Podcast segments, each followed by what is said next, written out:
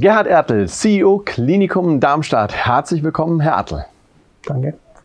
Herr Ertel, wir haben enorme Meilensteine, digitale Anwendungen, wie wir sie heute kennen, mit großer Veränderungsgeschwindigkeit einhergehender Natur. Welche Anforderungen bedeutet dies für die Krankenhaus-IT?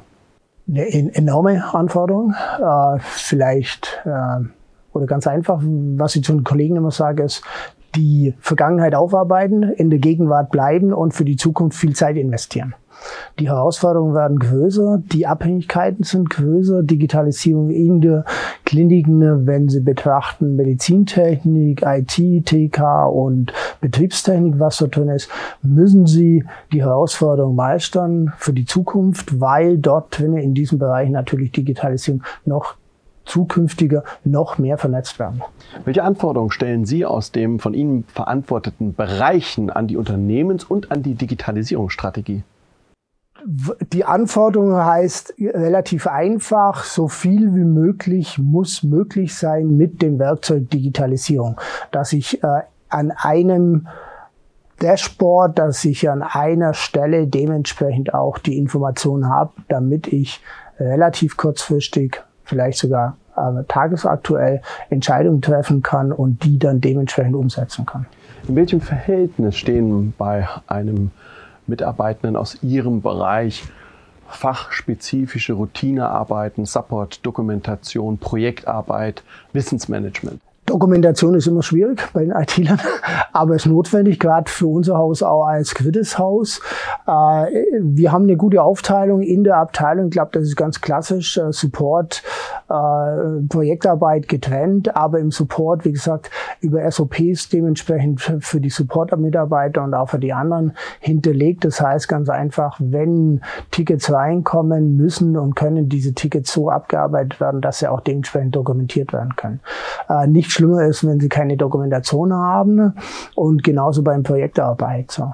Also wir trennen dort schon ziemlich strikt zwischen Tagesgeschäft, zwischen zukünftigen Projektarbeiten und äh, haben dort dann eine Projektstruktur, Projektmanagement, die werden wir auch weiterhin ausbauen, dass wir dort äh, dementsprechend eine Struktur reinkriegen, um Projekte so aufzubauen, umzusetzen, dass die dann dementsprechend auch natürlich verwirklicht werden können.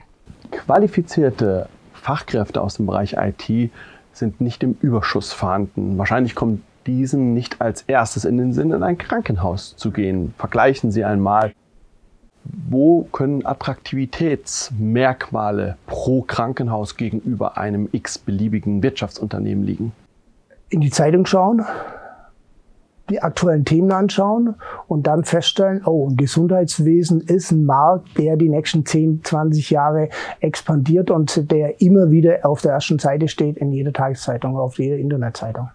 New Work ist in aller Munde. Mit welchen Erwartungshaltungen werden Sie seitens der Bewerber konfrontiert? Äh, auch ganz einfach. Von drei Bewerbern fragen zwei nach, können wir Homeoffice machen?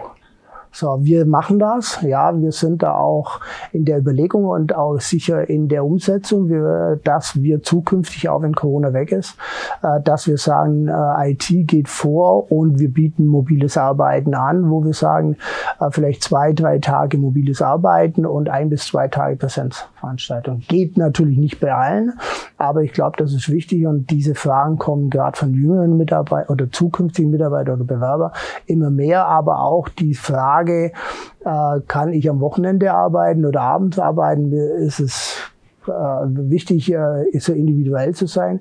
Auch da gehen wir mit und sagen, ja, wenn die Arbeit gemacht wird, kann man das durchaus mal angehen. Herr Attel, vielen herzlichen Dank. Danke, dass ich es durfte. Sehr gerne.